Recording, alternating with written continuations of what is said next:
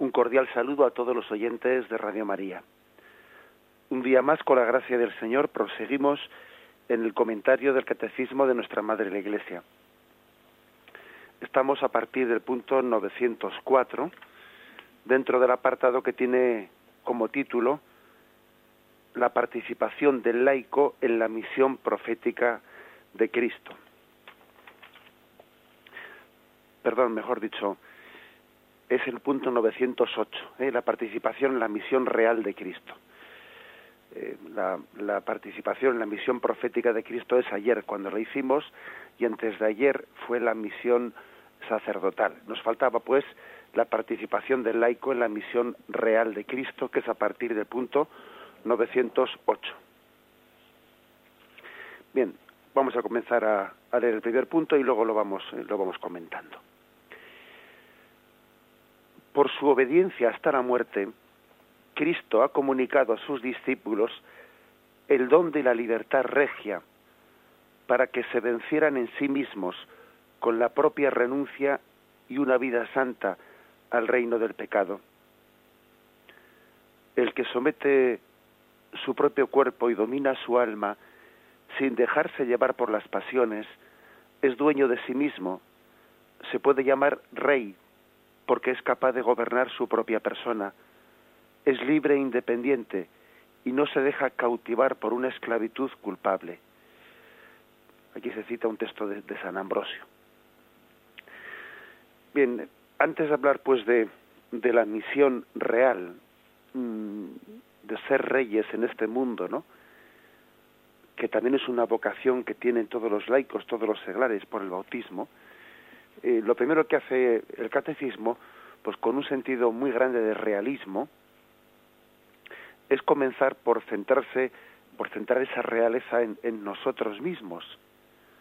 Eh, cómo, cómo vamos a, a gobernar el mundo, o sea, es decir, el cristiano está llamado a ser rey en el mundo, a gobernar las cosas creadas, ¿no? A ejercer un señorío, un señorío. Cristo es Señor, pero también nosotros en Cristo tenemos que ser señores del mundo. ¿Cómo vamos a ejercer un señorío sobre el mundo si no lo ejercemos en primer lugar sobre nosotros mismos? El primer, el primer lugar en el que tiene que ejercerse ese señorío, antes del entorno en el que nos movemos, antes de la sociedad, antes de la política, antes de, un montón de, entornos en los que el seglar está llamado a ejercer ese señorío, en primer lugar y por encima de todo, estamos llamados a ejercer ese señorío sobre nosotros mismos. Sobre nosotros mismos. Aquí el, concilio cita, cita un texto, el texto de Filipenses, Filipenses 2, 8, 9, en donde se dice que Cristo fue obediente hasta la muerte y una muerte de cruz. También nosotros estamos llamados a, a morir al hombre viejo para nacer a una vida nueva. Bien, eh, creo, digo que es un principio de realismo muy grande, porque a veces puede ocurrir que, mm, que nosotros hagamos una, una visión, una visión poco realista eh, en la que hablamos de mm, las planificaciones pastorales, de cómo ordenar la pastoral, de cómo ordenar el mundo, cómo hacer un planteamiento, un organigrama eh, que puede consistir en, en hacer un mundo más justo, más perfecto, más solidario. Mm, podemos hablar de intentar ordenar el mundo según los valores de Cristo sin haber comenzado por casa.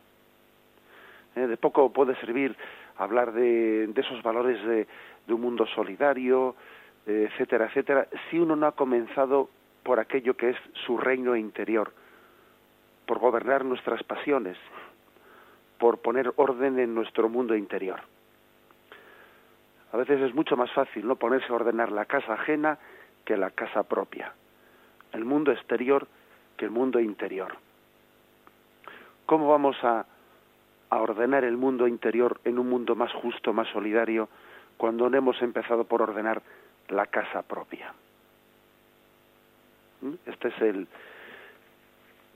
el gran cuestionamiento, este es un, planteamiento realista, ¿eh? realista porque hoy en día es muy frecuente, es muy frecuente pues en esta cultura, en esta cultura que se está desarrollando tanto, ¿no? del mundo de las ONGs, del mundo que predica mm, pues un mundo más justo, más solidario, es muy frecuente que se haga un planteamiento de justicia, de solidaridad, de bueno, pues de una globalización de los valores de solidaridad en el mundo, es muy frecuente que se planteen esos, ese tipo de valores sin comenzar por casa.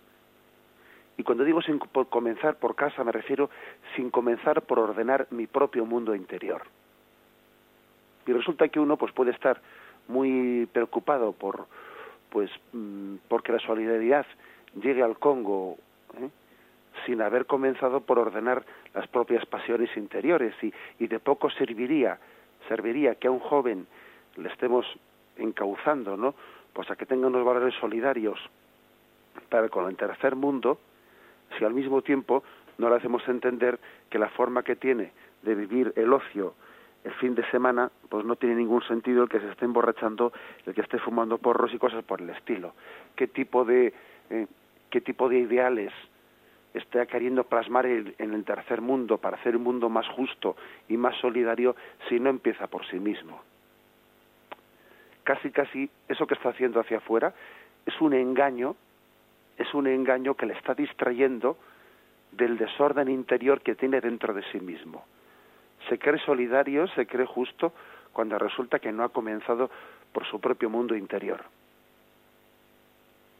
Si queremos un mundo más justo, lo que hay que empezar es por ser más santos cada uno. ¿Eh? Sin querer decir que, eh, que, haya que estar eh, pues esperando a que uno sea plenamente santo para comenzar a ser solidario con los demás, no, porque entonces no empezaríamos nunca, ¿no? Pero sabiendo que hay un orden de prioridades. Pues fijaros este punto, ¿no?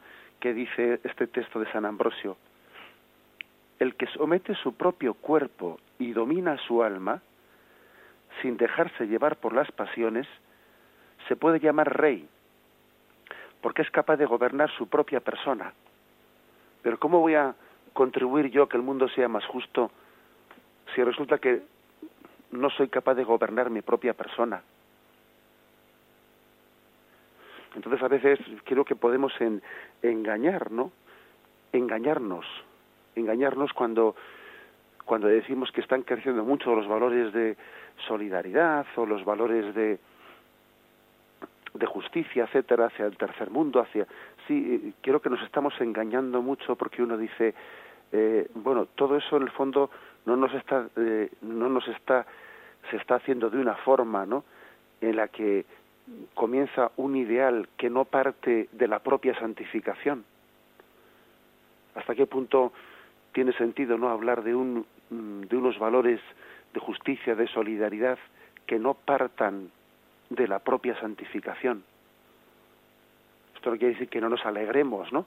De que existan esos procesos, esos procesos de, mm, bueno, pues de sensibilización cultural, de solidaridad, pero que no están planteados cristianamente si no comienzan por la propia conversión. Nadie puede ser eh, rey en el sentido de, de querer ordenar las cosas del mundo conforme a la justicia, si no comienza por ordenar su mundo, su mundo interior, sus propias pasiones, sus propios pecados. Y de poco sirve denunciar la justicia que sirve, que existe en el mundo exterior, si no comenzamos por denunciar la injusticia que existe dentro de nosotros, mi propio pecado, mi propio desorden, ¿eh? mi propio desorden es pues un contrasentido el que en nuestra cultura sea tan sensible hacia unas cosas y tan insensible hacia otras, especialmente las que hacen referencia al desorden de las pasiones interiores, porque todo es un conjunto. Y un punto más que creo que, que hay que decir, esto que dice este punto del catecismo, lo, encuadra dentro de lo que se llama la libertad, el don de la libertad regia. Solamente se puede ser libre, solamente se ejercita la libertad de los hijos de Dios, pues cuando uno es capaz de ser dueño de sus pasiones. Porque aquí una de dos, o se es dueño de las propias pasiones o es tu voluntad la que conduce tu vida o de lo contrario eres arrastrado por tus pasiones. Y ahí no hay punto intermedio. O es la voluntad la que te conduce o son las pasiones las que te arrastran.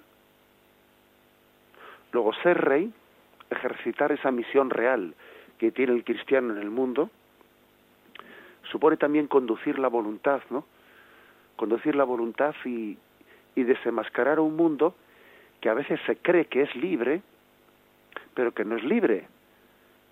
Un mundo que no confunde, que, que tiende a confundir voluntad con, con apetencia o con ganas. Con mucha frecuencia este mundo dice yo hago lo que me da la gana. Y detrás de esa expresión lo que lo que verdaderamente está ocurriendo es que no es la voluntad la que es dueña, sino que hago lo que las pasiones me arrastran. ¿Mm? Luego eso no es, eso no es la auténtica libertad de los hijos de Dios. Detrás del yo hago lo que me da la gana, en realidad lo que existe es tú haces aquello a lo que tus pasiones te arrastran. Tú eres un esclavo, tú no eres libre. Tu voluntad no manda, tu voluntad no es nadie. Es muy frecuente pues en nuestros en nuestros días confundir mm, voluntad con deseo.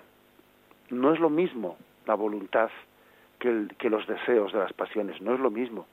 Este mundo lo confunde. Nuestra voluntad debe de conducir las pasiones. Hay veces que queremos, incluso en contra de nuestras pasiones. Y sin embargo, hoy en día, pues, pues hasta que no lleguemos a descubrir, ¿no? Que, que el verdadero eh, rey, que el señorío, que la, la verdadera libertad eh, consiste en ser dueño de nuestras pasiones, pues si no empezamos por ahí, difícilmente construiremos un mundo más justo. En resumen, que el primer punto de Catecismo, en el 908, eh, es partir de un punto realista. Es decir, si se trata de cambiar el mundo, comencémonos por cambiar nosotros mismos, siendo libre de, libre de las pasiones, libre de ser arrastrado por ellas, ejerciendo el señorío sobre nosotros mismos, sobre la verdadera libertad, porque ser libre no es hacer lo que me viene en gana, no, ser libre es hacer aquello que mi conciencia entiendo que es bueno, que es distinto, ¿eh? que es muy distinto. La libertad, pues, es la capacidad de ordenarse para el bien. La libertad no es hacer aquello a lo que las pasiones nos empuja, no. La libertad es la capacidad de ordenarse para el bien. Y eso es ser rey, y eso es participar de la misión real de Cristo. Si uno no es rey de sí mismo, ¿cómo va a ordenar el mundo conforme a la justicia, conforme a la solidaridad? ¿Mm? Pon primero en orden tu casa ¿eh? y luego tendrás capacidad de, ordenar el mundo conforme a la justicia.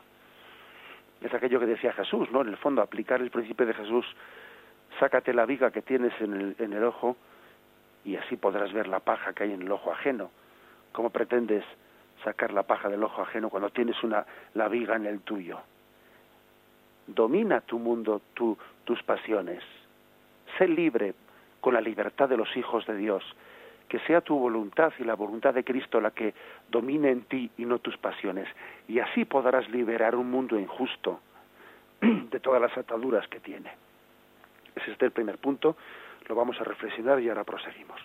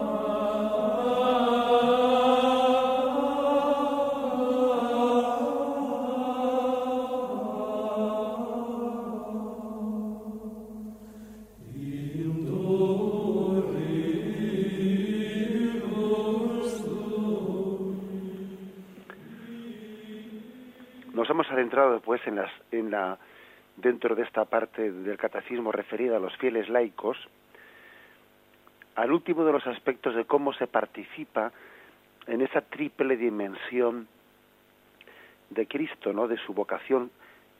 Somos sacerdotes en Cristo, somos profetas en Cristo y somos reyes en Cristo. El día que fuimos bautizados se nos dijo, eres sacerdote, profeta y rey. Y esas tres dimensiones, ¿no? Las ejerce todo bautizado el laico, el seglar.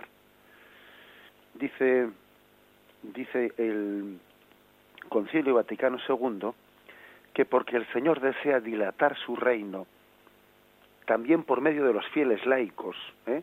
no solo por medio de los apóstoles y de los sacerdotes, un reino de verdad y de vida, un reino de santidad y de gracia, un reino de justicia, de amor y de paz, en el cual la misma criatura quedará libre de la servidumbre de la corrupción, en la libertad de la gloria de los hijos de Dios.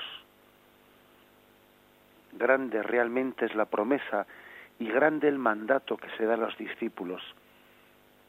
Todas las cosas son vuestras, pero vosotros sois de Cristo y Cristo es de Dios.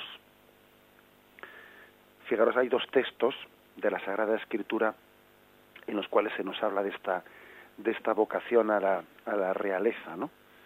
El primero es el de Romanos 8:21. Dice, leyendo desde el versículo anterior, la creación en efecto fue sometida a la vanidad por aquel que la sometió, perdón, no espontáneamente, sino por aquel que la sometió en la esperanza, en la esperanza de ser liberada de la servidumbre de la corrupción, para participar en la gloriosa libertad de los hijos de Dios. Porque sabemos que la creación entera gime hasta el presente y sufre dolores de parto. Y no solo ella, también nosotros que poseemos las primicias del Espíritu, nosotros mismos gemimos en nuestro interior, anhelando el rescate de nuestro cuerpo. Es decir, hay una lucha, ¿no? Una lucha por la liberación de este mundo. Porque está sometida, pues por este mundo está sometido a todo aquello que el pecado ha, ejercido de influencias de, de encadenar toda la creación, ¿no? Nuestro propio mundo interior, pero también las estructuras sociales, de encadenarlo todo pues a un mundo de egoísmos. A veces cuando, cuando percibimos ¿no? que en este mundo reina el egoísmo, reina el materialismo, reina el cada uno a su interés, cada uno a lo suyo, ¿no? Y uno percibe, ¿no? Cuando ve así globalmente el mundo y dice, pero, pero qué mundo tan, eh, tan egoísta, ¿no? En el que reina ese, ese principio bien.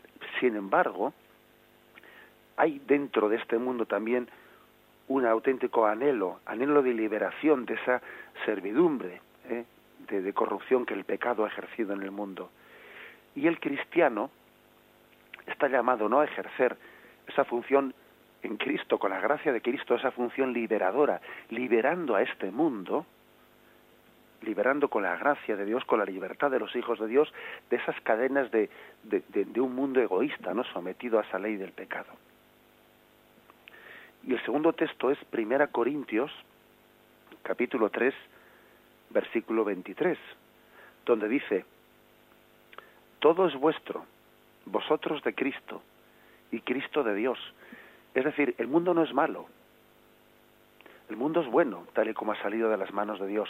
Otra cosa es que en el mundo reine este desorden que da la impresión de que el, de que el mundo no está sometido al pecado, que, en él eh, Satanás es príncipe de este mundo porque ha conseguido que las relaciones económicas, sociales, ¿no? pues sean todas, ¿no? Eh, bueno, todas o, en buena parte no dominadas por por el egoísmo y el pecado, pero ojo, el mundo el mundo es bueno en cuanto criatura de Dios y está llamado a ser rescatado para Cristo y a ser ordenado para Cristo. Por eso dice 1 Corintios 3:23, todo es vuestro, vosotros de Cristo y Cristo de Dios. Estamos llamados a ordenar ¿eh? como piramidalmente todo en función de Cristo. Todo es vuestro. ¿Qué quiere decir? Que las cosas tienen que estar al servicio del hombre y no el hombre al servicio de las cosas. es el dinero y los bienes materiales los que tienen que estar al servicio del hombre y no el hombre al servicio del dinero. Todo es vuestro.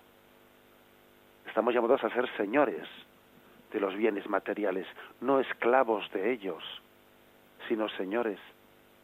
El hombre pierde su realeza, pierde su dignidad cuando, cuando se pone al servicio del, dinero, cuando el dinero le esclaviza, cuando es su último valor. Todo es vuestro. Pero tampoco es un egocentrismo, sino que dice, y vosotros de Cristo. Es decir, el hombre es dueño de su voluntad y al mismo tiempo esclavo de su conciencia. En su voluntad, él es dueño de las cosas. Su voluntad no es esclava del materialismo, sino que la voluntad es dueña de las cosas materiales y sabe usar y desprenderse de ellas. Como decía San Ignacio, usa de las cosas creadas en tanto y cuanto le sirven para gloria de Dios, y en tanto y cuanto son un estorbo se desprende de ellas. Sabe usar y sabe desprenderse. Eso es ser dueño de la voluntad y al mismo tiempo esclavo de nuestra conciencia, porque no se trata de ser un egocentrista, sino que en nuestra conciencia servimos a Cristo. Todo es vuestro, vosotros de Cristo y Cristo de Dios. Cristo en sí es, no es que sea de Dios, es que Él es Dios, ¿no? pero Él sirve al Padre. Fijaros que esto es una eh, es un versículo maravilloso, el de 1 Corintios 3:23, que habla del orden del mundo en el plan primero de Dios un orden al cual nosotros muchas veces pues, le hemos dado la vuelta, ¿eh? ni más ni menos. Hay que decir que uno es esclavo. Eh, con frecuencia a este mundo no le vemos esclavo de los bienes materiales, la voluntad no es dueña de las cosas, sino que es esclava de ellas. Cristo, en vez de ser, en vez de ser nuestra, nuestra voluntad, nuestra conciencia, estar al servicio de Cristo, ¿no? Pues nuestra conciencia sencillamente está borrada o casi anulada, anulada pues por porque somos arrastrados por, por esta vida y no y nuestra conciencia no sirve a Cristo nuestro Señor, sino que casi está, es acallada por los hechos que se nos imponen, no por la ley de los hechos consumados. ¿Mm? Uno no elige, sino que es arrastrado. Repitamos pues este, este versículo de 1 Corintios 3:23. Todo es vuestro, vosotros de Cristo y Cristo de Dios. El cristiano está llamado a ser rey, a ejercer su realeza de esta forma. Sé dueño de, tu voluntad, que tu voluntad sea dueña de las cosas creadas, dueña y no sierva. Sé dueña, sé dueño de tu voluntad y esclavo de tu conciencia, que en tu conciencia todo aquello que se ha puesto a tu servicio, tú lo pongas al servicio de la gloria de Dios. Deben pues los fieles, ¿no?, conocer la naturaleza íntima de todas las criaturas, su valor y su ordenación a la gloria de Dios. Y además deben ayudarse entre sí, también mediante las actividades de este mundo, para lograr una vida más santa. De suerte que el mundo se impregne del Espíritu de Cristo y alcance un fin de justicia, de caridad, de paz. Tenemos pues que procurar que el laico, que el seglar, sea competente en los asuntos profanos y que al mismo tiempo, por la gracia de Cristo, no todos los bienes creados se desarrollen al servicio de todos, según el plan creador de Dios y del Verbo mediante el trabajo, la vida técnica la cultura, ¿no? Ordenar todas las cosas de esta vida, el progreso de este, este mundo a través de Cristo para la gloria de Dios, para la gloria de Dios. Creo que este es un punto eh, bien clave y bien céntrico, que ahora vamos a adentrarnos en él, que es el punto 909. Hacemos un momento de reflexión y continuamos.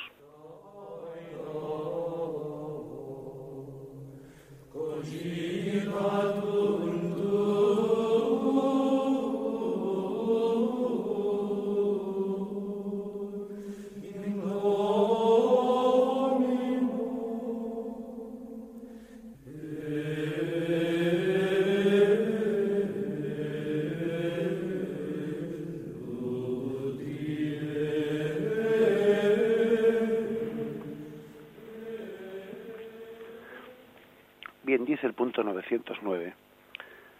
Los laicos, además, juntando también sus fuerzas, han de sanear las estructuras y las condiciones del mundo de tal forma que si alguna de sus costumbres incitan al pecado, todas ellas sean conformes con las normas de la justicia y favorezcan en vez de impedir la práctica de las virtudes. Obrando así impregnarán de valores morales toda la cultura y las realizaciones humanas.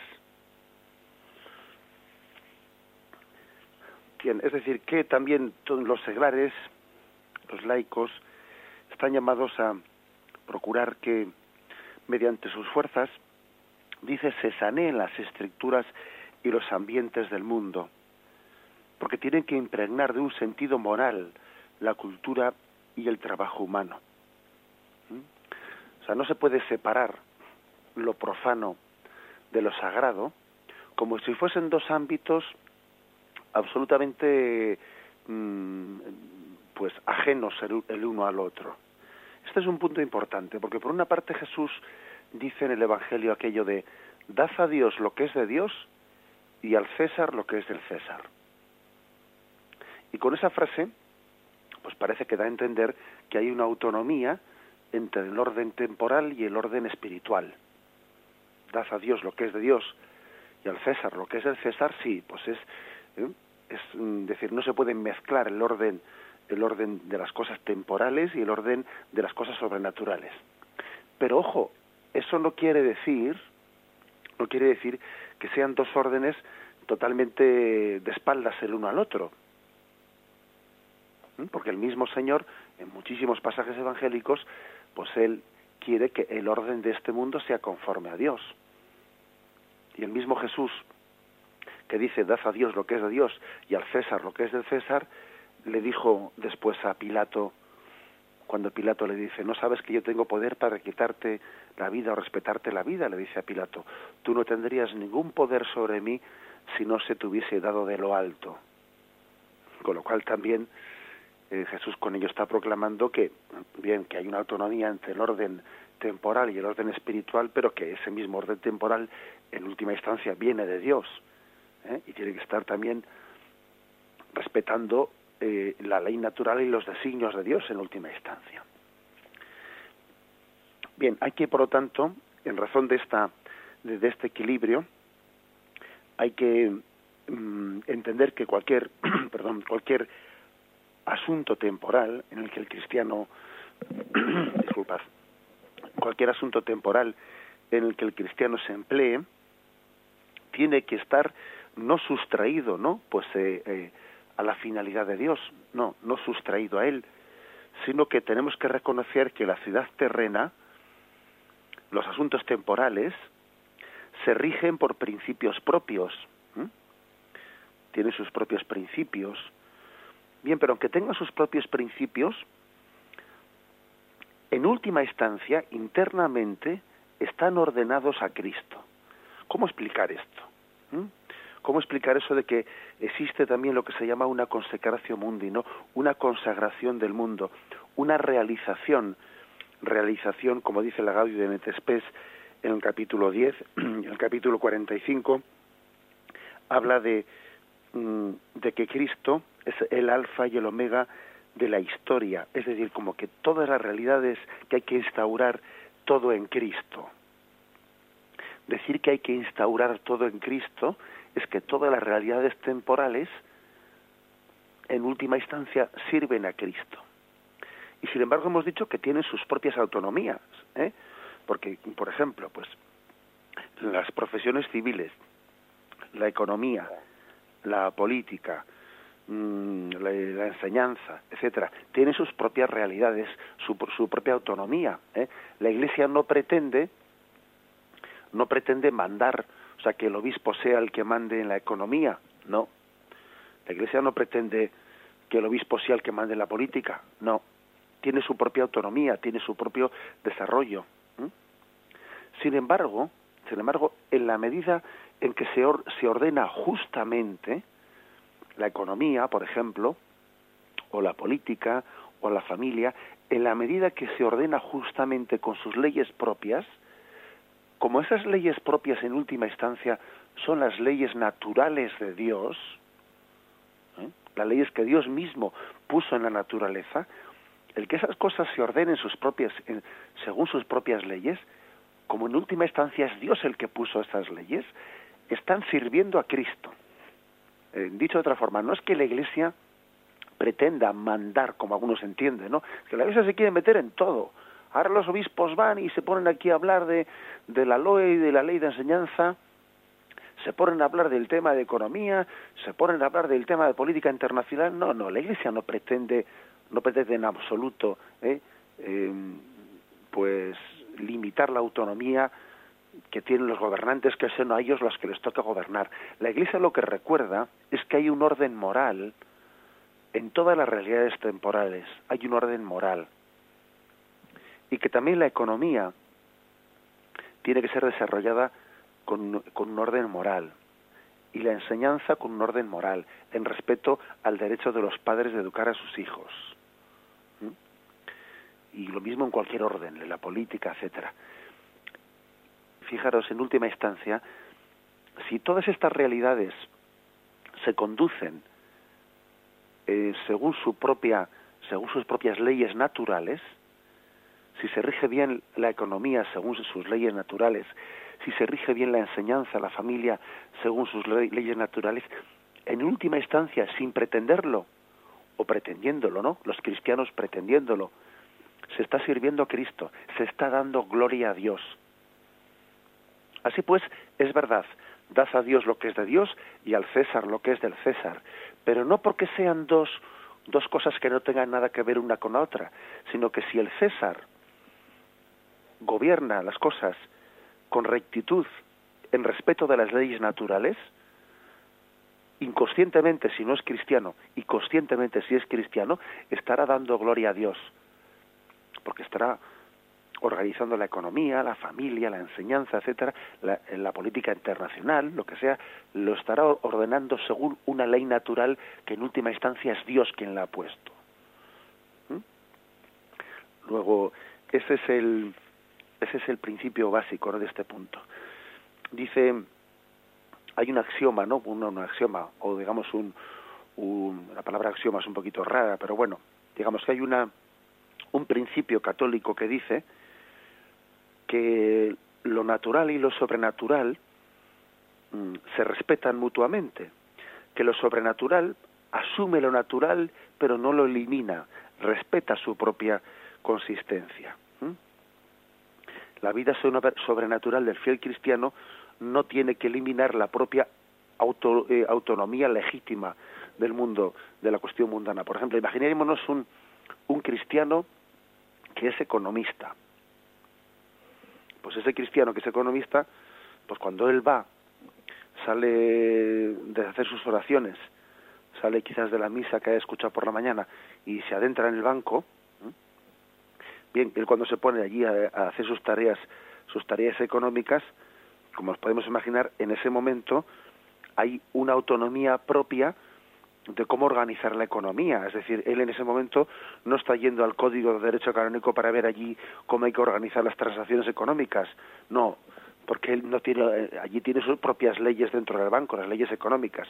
Ahora, eso no quiere decir que allí, allí también en el banco, en esas leyes económicas, en, esa, eh, en ese aprendizaje de, económico, no existan también unos principios morales. Claro que existen los principios morales, principios morales que lo que hacen es que en última instancia todo eso esté ordenado a la gloria de Dios, porque todo lo que está bien hecho, conforme a justicia, conforme a verdad, en el fondo sirve a Cristo y se conduce a la mayor gloria de Dios. Esto es lo que aquí estamos de alguna manera eh, pues eh, insistiendo. Insistiendo en que el cristiano, cuando cuando ordena bien las cosas naturales, está sirviendo en última instancia al principio sobrenatural de que todo todo es, de, todo es del hombre, el hombre es de Cristo y Cristo es de Dios.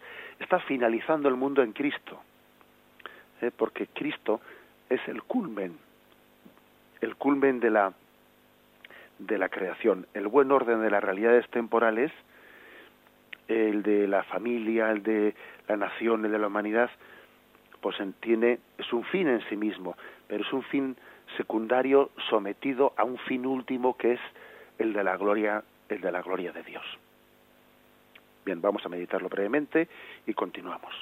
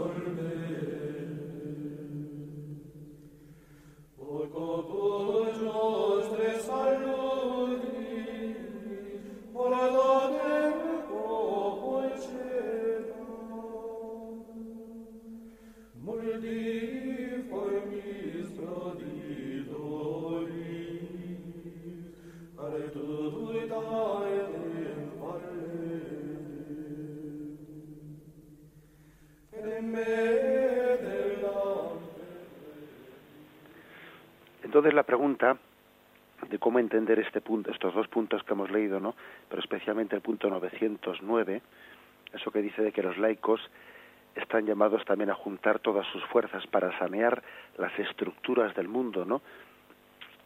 Eh, al servicio de Cristo, habría que decir dos cosas. Primero, que tienen que hacerlo mediante una competencia técnica ¿eh? para desarrollar las actividades del mundo ¿eh? lo cual es una, una, exigencia misma de la espiritualidad laical, ser competente, es decir, poner los dones, los talentos que Dios te ha dado, ponerlos al servicio pues de, de, un mundo más justo.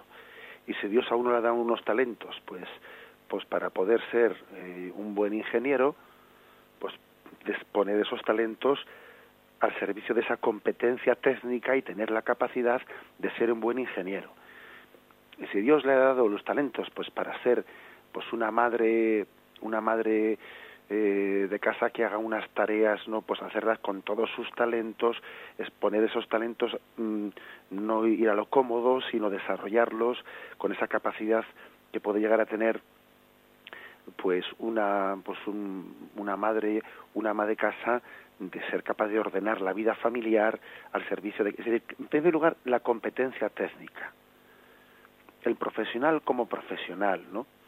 sea la, la, profesión que fuere, sea una profesión humilde, sea una profesión pues muy muy estimada por el grado técnico, eso es lo de menos, pero ser competente en la profesión de uno. Porque difícilmente se puede servir a Cristo si uno es un chapuzas. ¿eh? Permitirme la expresión. No se trata de que uno sea un chapuzas en el mundo en el que le toque vivir y después dice, bueno, ahora salgo del trabajo donde soy un chapuzas, donde no me lo tomo en serio y ahora voy a ir a la iglesia pues a eh, allí a pues a, a ser a ser catequista después de haber sido un chapuzas en el trabajo. Eso eso no es ejercer esa realeza cristiana. En primer lugar, casi fijaros en un grado de prioridades casi más importante que ser un, un, un buen catequista es que en tu trabajo seas competente que seas competente, que realices el trabajo con verdadera vocación, con verdadera vocación de cristificar tu trabajo.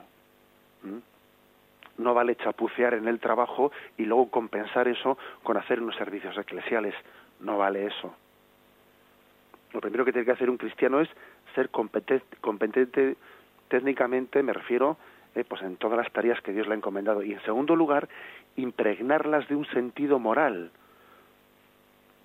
porque claro, no vale ser únicamente competente técnicamente, sino poner eso al servicio de Cristo.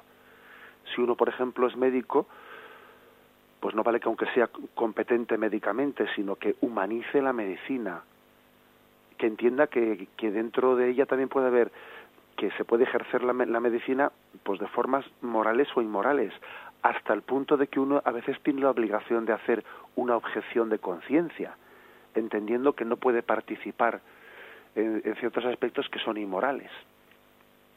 Cuando digo pues competencia técnica eh, bien bien vale competencia técnica pero hay que poner luego la técnica al servicio de la gloria de Dios. Hay cosas que son un avance técnico pero no son un avance humano. Pues por ejemplo, será un avance técnico el hecho de haber conseguido llegar a clonar al hombre. Pues nadie, nadie niega que eso desde el punto de vista técnico es un avance. Ahora, ¿es un avance humano? En absoluto. Está en contra de la dignidad humana. Será, una, será un avance técnico el hecho de haber conseguido hacer un híbrido entre mm, un, un, híbrido el, mezclando un animal con el, con, el, con el semen del hombre o fecundándolo con el semen del hombre. Técnicamente es una consecución, es un logro, pero humanamente es una aberración.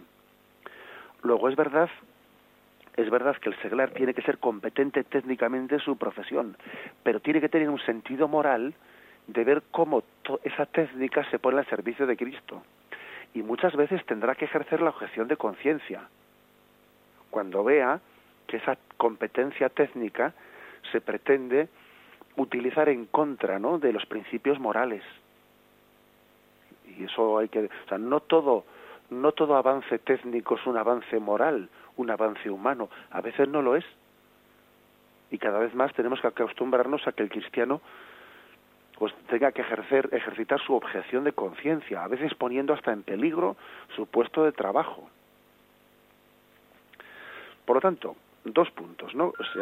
Dos puntos. Eh, sencillamente el hecho de que tenemos que ser, eh, o tenemos que ser reyes en este mundo siendo competentes técnicamente, eh, siendo mm, verdaderos Mm, vocacionados en el trabajo que Dios nos ha puesto, intentando emplear todas las cualidades que Dios nos ha dado, siendo pues lo mejor que podamos ser en, la, profesión que Dios nos ha puesto, pero al mismo tiempo impregnándola de un sentido moral, cristificándola, conduciéndola al bien moral del hombre, que en el fondo es conduciéndola a la gloria de Dios, porque la gloria de Dios es el bien del hombre, el bien moral del hombre. Y así podemos dar por concluido esta explicación de estos dos puntos. Mañana proseguiremos ¿eh? a partir del punto 910. Damos paso ahora a la intervención de los oyentes. Podéis llamar haciendo, formulando vuestras preguntas o haciendo vuestras aportaciones. Podéis llamar al teléfono 917 107 700. 917 107 700.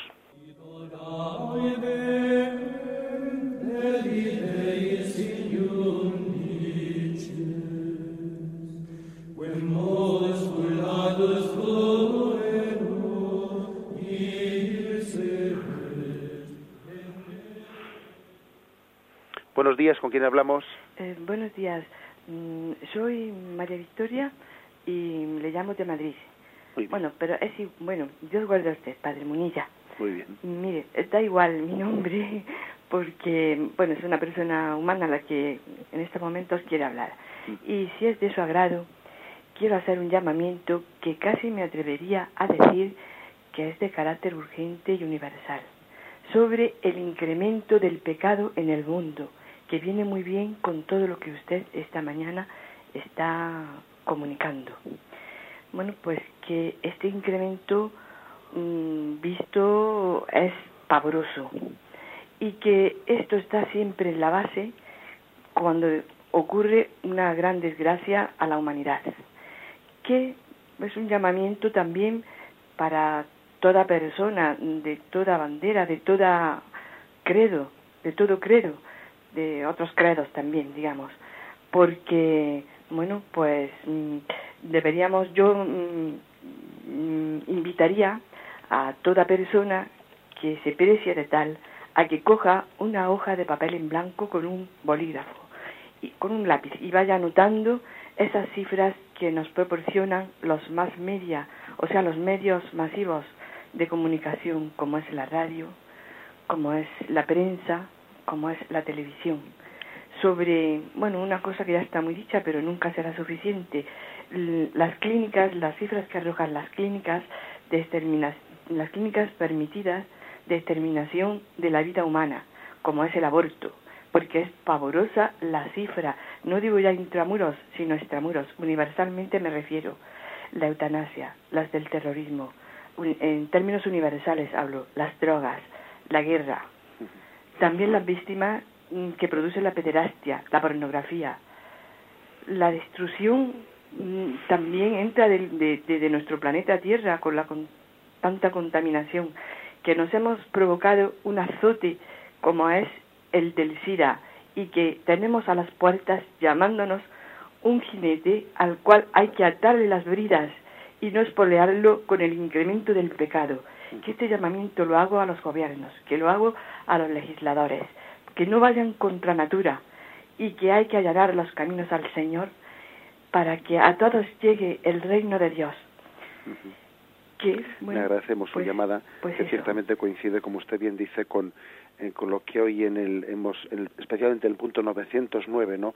hemos desarrollado. Em, dice que, eh, vamos, vuelvo a leer una frase que hemos dicho en este punto, ¿no?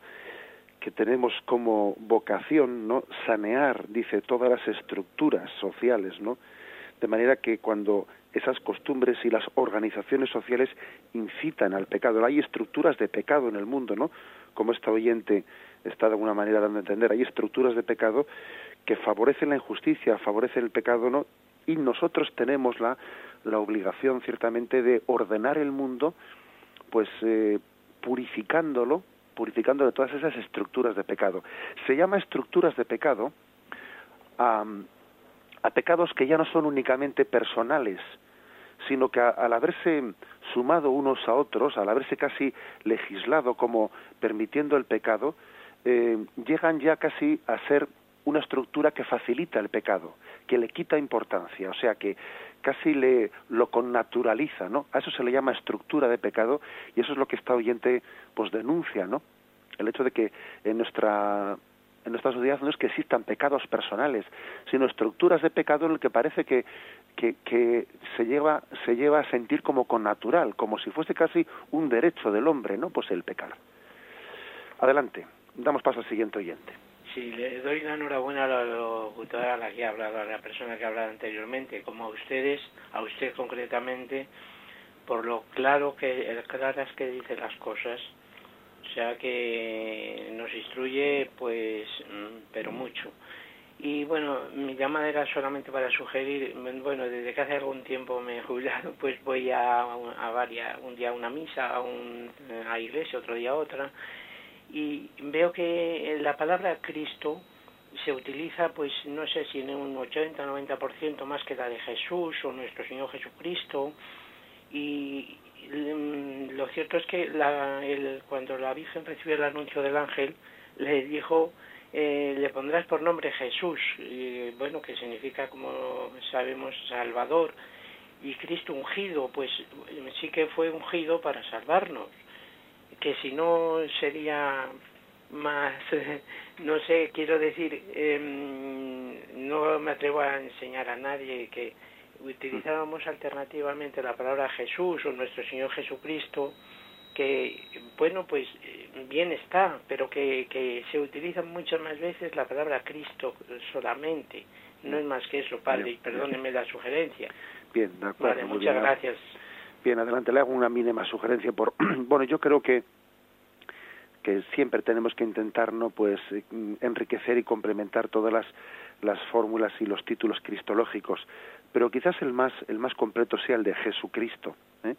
el de Jesucristo porque en él en él eh, se está complementando esos dos aspectos no el de Jesús en cuanto a su nombre particular y Cristo ¿eh? y Cristo en cuanto el elegido por Dios y el ungido por Dios la palabra Jesucristo integra esos dos aspectos no el aspecto humano y el aspecto divino adelante damos paso al siguiente oyente a ver. Sí, buenos días, ¿con quién hablamos? Buenos días. Buenos días.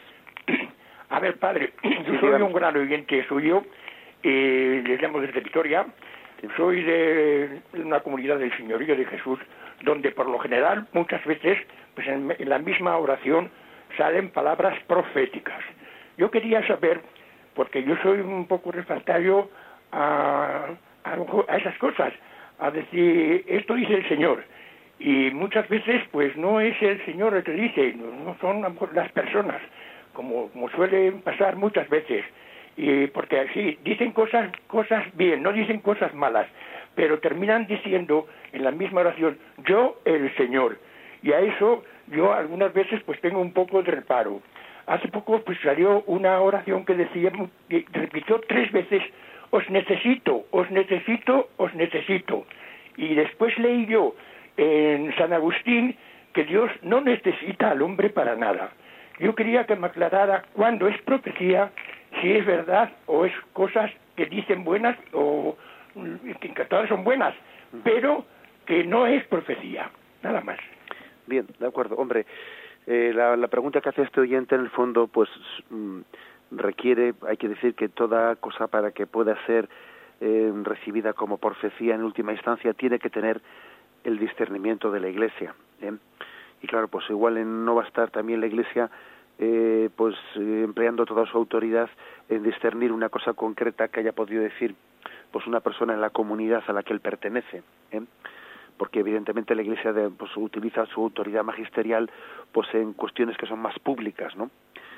Yo diría que eh, la medida que a usted, pues en la comunidad a la que usted pertenece, vea que algo que, algún miembro de la comunidad pues se ilumina, etcétera, a usted le sirve para bien y, le, le, sirve para eh, entender mejor pues las sagradas escrituras en adhesión al magisterio de la iglesia etcétera pues cójalo adhiérase a ello eh, también sin apego pero bueno sírvase de ello en la medida que le sirva y en la medida en que no le sirva pues bueno pues tenga la libertad de, de, no cogerlo de no tomarlo pero para que sea profecía en el sentido explícito debe de ser discernido por la iglesia ahora en concreto en esta última en esa última percepción que usted ha hecho, ¿no?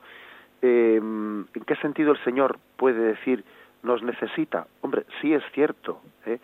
sí es cierto que el Señor en Gesemaní nos pidió que hiciésemos oración, velad y orad conmigo. Es decir, el Señor, el Señor quiere tener necesidad de nuestra colaboración para extender el reino de Dios. Él, aun siendo, aun siendo Dios, aun siendo omnipotente, Él ha querido necesitar del hombre, ha querido que la extensión del reino nos tenga a nosotros eh, como mediación, con lo cual no es incorrecto decir que el Señor necesite, ha querido necesitar de nosotros. Es un misterio de humildad, ¿eh? Porque Él siendo omnipotente ha querido necesitar del hombre para extender, ¿eh? para extender su reino. Y el hombre puede decir que no a esa colaboración de Dios en la extensión del reino. Bien, hemos llegado ya al tiempo, no, no, queremos ¿eh? pasarnos de él. Damos gracias a todos los oyentes por haber podido pues también tener este rato de coloquio y de profundización en estos aspectos del catecismo. Dios mediante continuaremos mañana, proseguiremos con este aspecto de la participación del laico en la misión real de Cristo que hemos dejado hoy inconclusa. Con mi bendición. La bendición de Dios Todopoderoso, Padre, Hijo y Espíritu Santo descienda sobre vosotros. Alabado sea Jesucristo.